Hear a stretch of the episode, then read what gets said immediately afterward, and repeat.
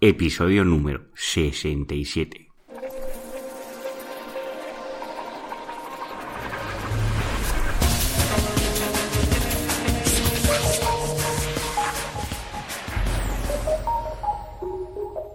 Muy buenos días, queridos oyentes. Nos encontramos un día más con el podcast de SEO Profesional. Comenzamos la semana con fuerza y hoy nos vamos a adentrar en un programa de preguntas y respuestas por vosotros, preguntas que me hacéis llegar a través del formulario de la página web.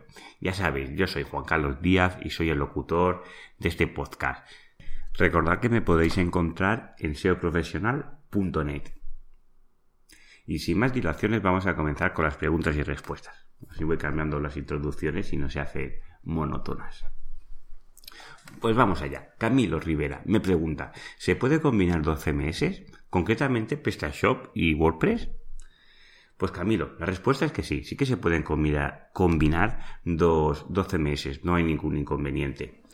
Lo que a lo mejor para, para buscando la facilidad para el cliente, a lo mejor eso le dificulta porque tiene que funcionar de dos maneras distintas. Son semejantes, pero son distintos. Y a lo mejor le dificulta un, un, poco el tema de utilizar pues lo que es la tienda con PrestaShop y lo que es el blog con, con WordPress.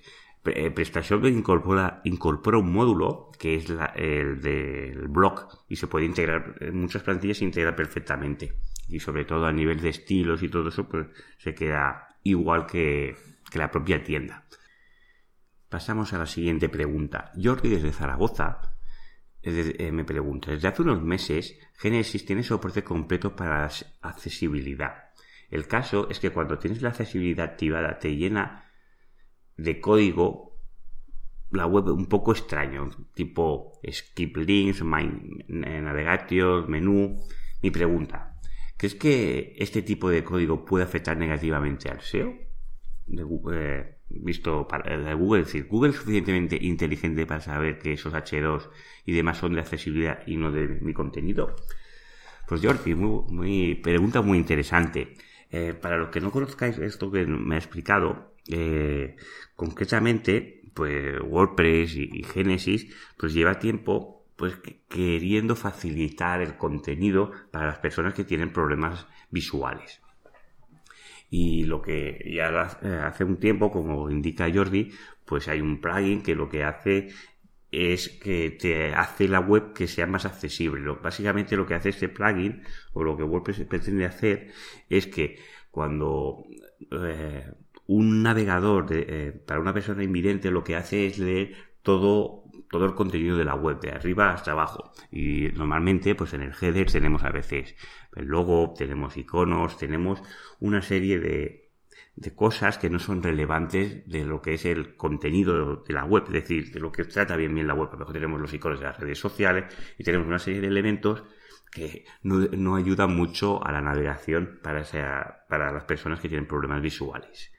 Pues lo que intenta hacer WordPress es centrarse directamente a través de unas etiquetas, te saltan este contenido y van directamente pues al contenido de la web. Supongamos que si es una web de un fontanero, pues va directamente al fontanero que hace el fontanero, no se pasa por todas las partes del menú, facilitando el tema de la navegación.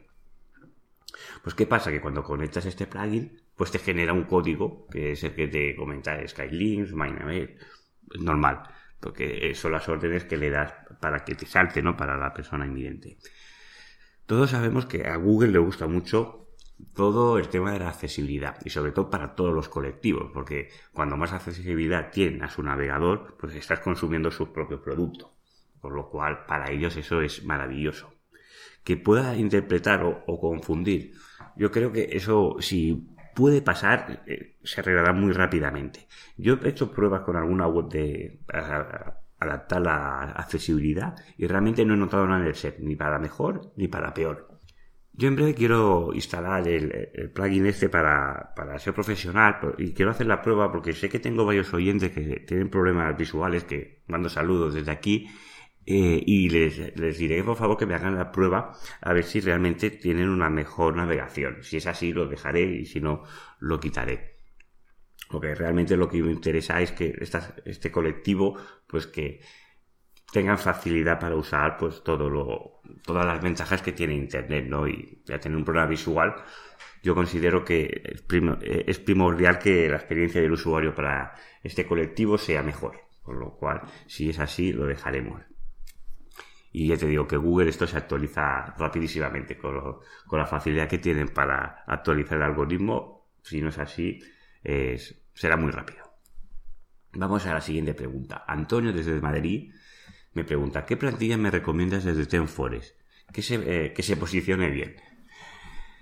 Antonio, primero de todo, las plantillas no, es que se posicionen bien y se dejen de posicionar bien. No es unas que son muy buenas y otras que son muy malas. Lo que nos tenemos que fijar es en, cómo están construidas, es decir, la programación que tienen estas plantillas. Eh, te voy a poner un poco en situación. Eh, WordPress cuando instalamos WordPress, WordPress tiene un peso de 8 megas. ¿De acuerdo? Y esto es pues nuestra la estructura, el core, el core de, cómo funciona nuestra página web. Con lo cual, instalar plantillas que superen los 8 megas nos está diciendo, oye, esto es un poco pesado a lo mejor. Yo sugiero, ¿eh? no significa que, tenga que ser así, pero claro, si instalamos una plantilla que es más grande que los propios cimientos, pues a lo mejor tenemos problemas luego a la larga de estabilidad porque no, aquello no funciona del todo bien. Te voy a poner un poco en situación.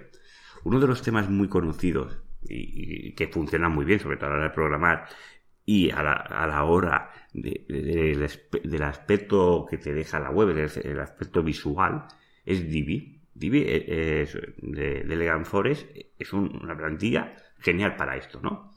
Porque tiene un editor que es, frontend, que no tienes que tocar código, que lo haces todo delante, ¿sabes? Y las personas que no tienen conocimientos de programación, pues pueden crear un aspecto de una web visualmente muy agradable. Pero, para que os hagáis una idea, la plantilla de Divi pesa 6 megas. Ya sabéis que integrar funcionalidades dentro de la plantilla da problemas porque luego a la larga no te deja que la web sea escalable pues hicieron la, versión del plugin, pesa 4,8 megas, con lo cual estamos ahí un poco más de la mitad. Pero para que os situéis, todos conocemos a WooCommerce, es un plugin que es grande, pero que tendrá una funcionalidad que es muy buena, que es la de poder utilizar tu propia web como e-commerce. ¿De acuerdo? Y bueno, ya sabéis que luego tiene muchos añadidos a este plugin que se puede hacer muchas funcionalidades. Este plugin pesa 1,6 megas. Y es un plugin grande. Eh, para que os hagáis una idea de cómo va. Luego tenemos, seguramente lo habréis visto, el tema más vendido de la historia de WordPress, que es Avada. Esta plantilla es la más vendida de la historia según, según el, marketplace que la vende. ¿De acuerdo? Esta plantilla concretamente pesa 12 megas. Y claro, y a nivel visual es muy agradable, te incorpora un sinfín de propias posibilidades que puede ser que tu tienda sea un WooCommerce, podemos hacer una tienda, puede ser que sea una web corporativa, puede que sea un blog y dentro de aquí tienes inventado pues mira, una web que sea para fotógrafo, una web que puede ser para vender hosting. Con lo cual, tenemos un tema que puede hacer desde una web de un fotógrafo, a la web de una empresa para vender hosting, a la web de un profesional. Y claro, todo esto no deja de ocupar espacio. Y este espacio no deja de ser código. Código ineficiente porque no se llega a utilizar. Y todo esto, pues nos dará luego la repercusión que en tiempos de carga esta web no va a ser eficiente y depende de cómo esté programada, pues luego a lo mejor tenemos problemas de estabilidad porque tenemos una web muy pesada. Más pesada que los propios cimientos o, el core de lo que es WordPress. Con lo cual aquí a mí ya me da que pensar que a lo mejor no es una antiota. Hay un problema que muchas de esas plantillas, como TenForest, tienen programas de afiliados. Si no sabéis qué es los programas de afiliados, un afiliado sería lo más semejante a un comercial online. ¿De acuerdo? Yo recomiendo un producto y a través de ese producto, si la persona que yo recomiendo este producto, pongo, vamos el ejemplo. Aquí os he puesto para que veáis la, la demo de la plantilla AVA, ¿vale? Que es de Tenforest.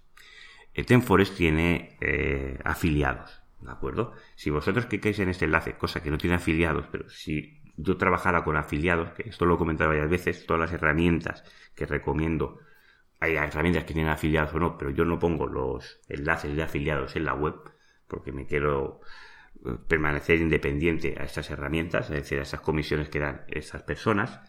Pues si vas a, a, través de este enlace, no lleva ningún afiliado, pero hay muchas eh, personas en, Internet que sí que tienen afiliados y, son una parte de sus ingresos pasivos pues la recomendación de, estas eh, de estos temas, porque luego se llevan una comisión. Y hay comisiones que son muy elevadas, os puedo asegurar, sobre todo en plantillas, en hosting, que mejor es el 50% del valor del hosting. O comisiones muy, muy importantes.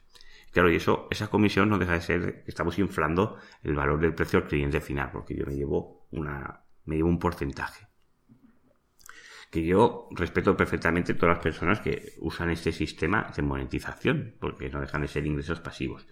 Lo que depende, o a mí muchas veces me queda la duda, es que cuando recomiendas una plantilla o recomiendas plantillas de Tenfores, que a nivel de código muchas dejan mucho que desear, hay muy pocas que se salven, ¿por qué es? Porque es que la plantilla realmente lo vale o es por la comisión que yo me estoy llevando por recomendar este tema. Y ahí es cuando a mí me crean dudas de la confianza, la confianza que me puede dar la persona que me lo está vendiendo. Por eso, porque lo que sobre todo yo no quiero tener ningún beneficio con estos eh, afiliados en este programa, yo no trabajo con afiliados.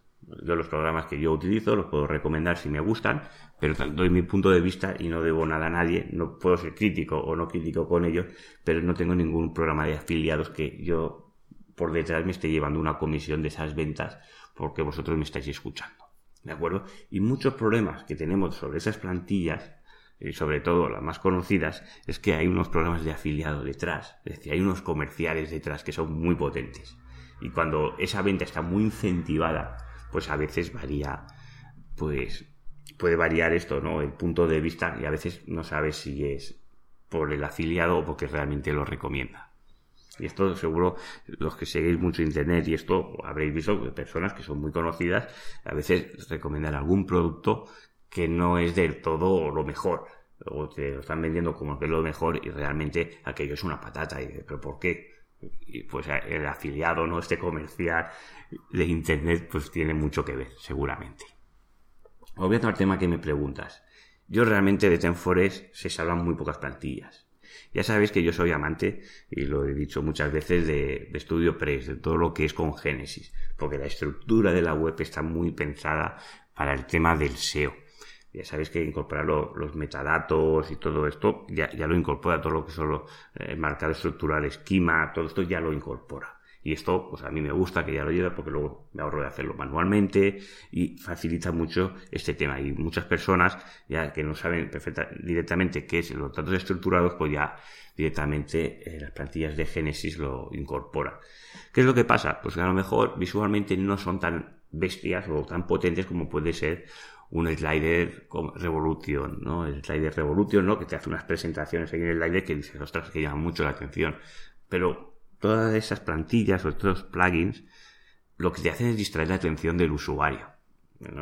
sí que la sensación puede ser agradable, pero distraemos lo que quiere hacer porque hay movimientos en la web y realmente no canalizamos hacia donde realmente es interesante. Yo siempre he dicho, fijaros en las grandes webs, como puede ser eh, la web de Apple y, semejantes, las distracciones son mínimas. Está muy, está muy logrado y muy pensado qué tiene que hacer y a dónde quiero dirigir. ¿Quieres un móvil? Este es el móvil, esta es la tienda, estas son las características. Y es muy básico y muy minimalista, pero a la vez es muy eficiente. Y por algo es, porque es mucho más simple. Por eso, Antonio, olvídate que plantillas se posicionen bien o se posicionen mal. Si lo miramos desde el punto de vista técnico, tendrás código en 8 megas, que es WordPress, puedes tener código en 6, código en 12 megas o código pues mucho más liviano y mucho más ligero. No nos olvidemos que los temas no dejan de ser estilos, es la apariencia que tiene la web, la funcionalidad la, la incorporan los plugins. Y si no es así, nos encontramos casos como ahora en la última actualización de 4.5 de WordPress, pues que han petado muchísimas webs porque en esa actualización no, esos plugins aún no estaban actualizados. Y pero son plugins que incorporan core de la propia plantilla, que tú no los puedes actualizar. Con lo cual nos da ese problema que luego a la larga no es de todo fiable, ¿no? Es decir, la, una de las cosas que deberíamos de premiar a la hora de realizar una web o cuando estamos construyendo una web es que la web sea estable, que no dé problemas, que, esté el mayor tiempo posible online y no tengas problemas pues cuando actualizas una, un plugin, cuando cualquier cosa que la web esté estable, ¿no? Y que tú puedes hacer modificaciones en la web y que luego no generen problemas. Es decir, que instalo este plugin y luego la web deja de ir por incompatibilidades, porque a lo mejor tiene no sé cuántos miles de plugins dentro. Pues todo esto es muy importante que sea estable. Y esto se hace pues a través del código, que cuando menos código necesites para hacer la web, pues más eficiente va a ser. Pues ahí te deja un poquito la pregunta, ¿verdad, Antonio? A lo mejor no es lo que esperabas, pero no te voy a recomendar ninguna plantilla de Tenfores. Lo que sí os quiero agradecer, pues que estéis ahí al otro lado, escuchando este podcast. Muchísimas gracias. Agradezco mucho esas valoraciones de 5 estrellas de iTunes. Muchísimas gracias. Y también esos likes que recibo de Evox. También muchísimas gracias. Para mí, ya sabéis, sois geniales. Y cada día somos más. Con lo cual, perfecto que sepáis que nos volvemos a ver el miércoles con otro podcast de SEO profesional. Os deseo que tengáis muy buen día y nos vemos el miércoles. Hasta luego.